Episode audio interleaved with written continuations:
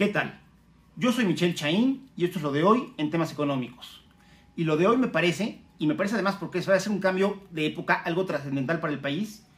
fue la aprobación ya por la Cámara de Diputados del consumo lúdico de la marihuana. Es decir, un proceso que inició hace cerca de dos años con una determinación por parte de la Suprema Corte de Justicia de la Nación, donde dijo que para el sano desarrollo de, de la persona la verdad es que no había mayores implicaciones por el uso de la marihuana y que no tendría por qué considerársele como una sustancia ilícita. A, partir de esta resolución de la, resolución de la Corte se lanza eh, la instrucción al legislativo, es decir, a la Cámara de Diputados y a los senadores que se legislen la materia. Lo hace la Cámara de Senadores, se establece un marco legal general, pasa a la Cámara de Diputados, se estuvo discutiendo, lo estuvo un, un, tiempo, un tiempo para que parece atorarse, y finalmente la semana pasada es un tema que se destraba y con lo cual, como país, estamos abriendo una época totalmente nueva.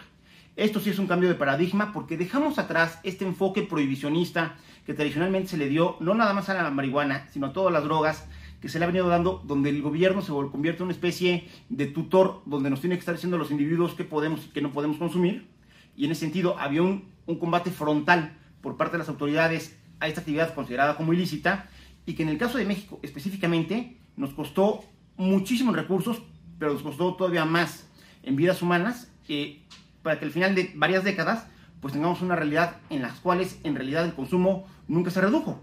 Y con esta, y con esta eh, aprobación que se hace de este marco legal, estamos cambiando el paradigma a uno que puede ser mucho más preventivo y donde me parece, y ahí estoy de acuerdo, que el tema de consumo de drogas, más que un tema de seguridad, tendría que ser enfocado como un tema de salud. En ese sentido, la verdad es que alrededor de la marihuana en México se ha tejido una especie de leyenda, donde de repente criminales como Rafael Caro Quintero, Félix, eh, Félix Gallardo este, o Doneto, pues lejos de verlos como criminales, se les da trato pues casi casi de héroes en muchos de, las, de, los programas televisivos. Y en ese sentido se sobrereacciona y se exagera muchísimo de lo que es el mercado en México.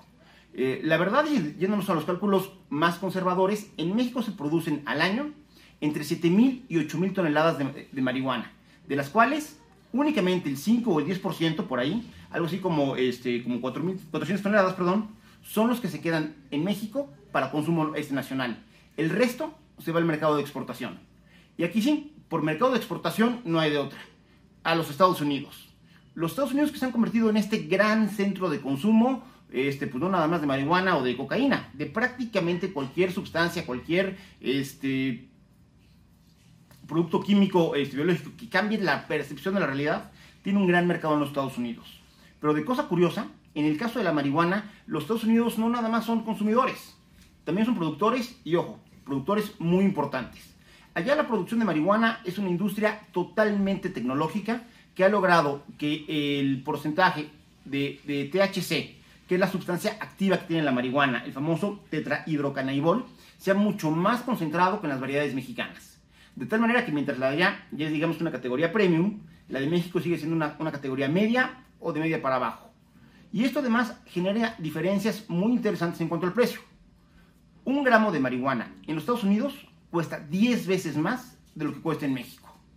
Y en ese sentido también permítanme comentarles que eh, ha habido ciertas críticas al, al, modelo que se está implementando en México y uno tiene que ir precisamente por el lado de la comercialización y sobre todo de las inversiones en el sector.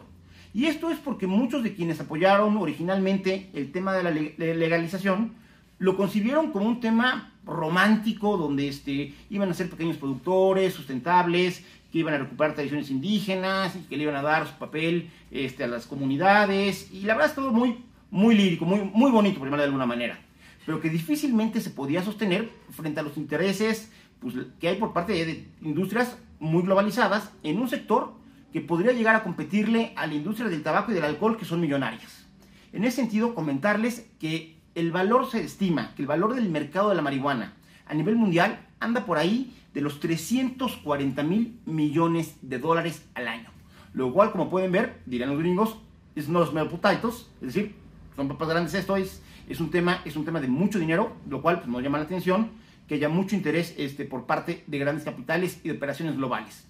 Y en ese sentido también una curiosidad, México no es el primer país en América que legaliza el consumo de la marihuana. De hecho, eh, Uruguay lo tiene legalizado y también Canadá. Y el caso de Canadá es relevante porque entonces Estados Unidos, que es el principal mercado consumidor de prácticamente todos los estupefacientes va a estar rodeado por dos países, Canadá y México, que van a tener legalizada la producción este, y el consumo de la marihuana. Lo cual nos hace prever que en las próximas décadas va a haber un impulso acelerado en los estados de la Unión Americana por empezar a legalizar. De tal manera que no nos sorprenda que en muy muy corto plazo, en el mediano, estemos viendo en mercados como el de futuros de Chicago, el Chicago Stock Exchange, que así como se comercializan y se tasan el precio de los futuros del algodón o de la naranja o del carbón o del acero, también empecemos a ver, a ver, perdón, cómo se cotiza el precio de la marihuana. Otro tema que ha sido eh, criticado en el caso de México y que me parece mucho más importante es que cuando el Senado estableció eh, eh, esta construcción normativa de cómo se podía abrir el mercado en México,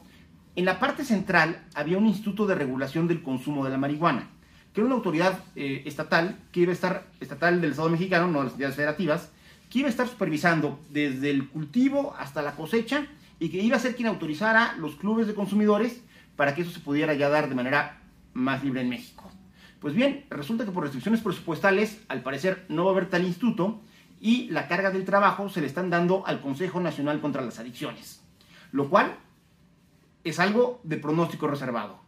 Y es así porque el Consejo Nacional contra las Adicciones es un, es un coadyuvante que tiene la Secretaría de Salud, pero de carácter técnico y de carácter muy, muy académico. Ellos se dedican a generar información, a difundir estadísticas, este, a dar elementos para que se investigue. Es algo totalmente académico. Y de ninguna manera tienen la capacidad o el personal para estar yendo a supervisar consumos y mucho menos consumos. Este, perdón, cultivos y mucho menos consumos. Entonces, en ese sentido, habrá que ver cómo termina y cómo, se, y cómo funciona esa parte. Y finalmente, después de todo esto, pues decirles que de manera curiosa, esto que inicia no por una iniciativa del presidente, no por un diputado, no por un senador, sino por la Suprema Corte, termina con un marco legal que en estricto sentido no satisface el requerimiento de la Suprema Corte, porque la Suprema Corte en su, en su resolución hablaba de legalizar y de permitir. Y aquí, en todo esto, se están abriendo las puertas para el efecto industrial eh, de la liberación de la marihuana, la parte del mercado, la parte de aprovechar este, este boom de 340 mil millones de dólares al año, pero en realidad la situación no cambia fundamentalmente para los que son consumidores. ¿Por qué? Porque lo único que se hace es que el gramaje que van a poder portar de manera libre ahora pasa a 28 gramos.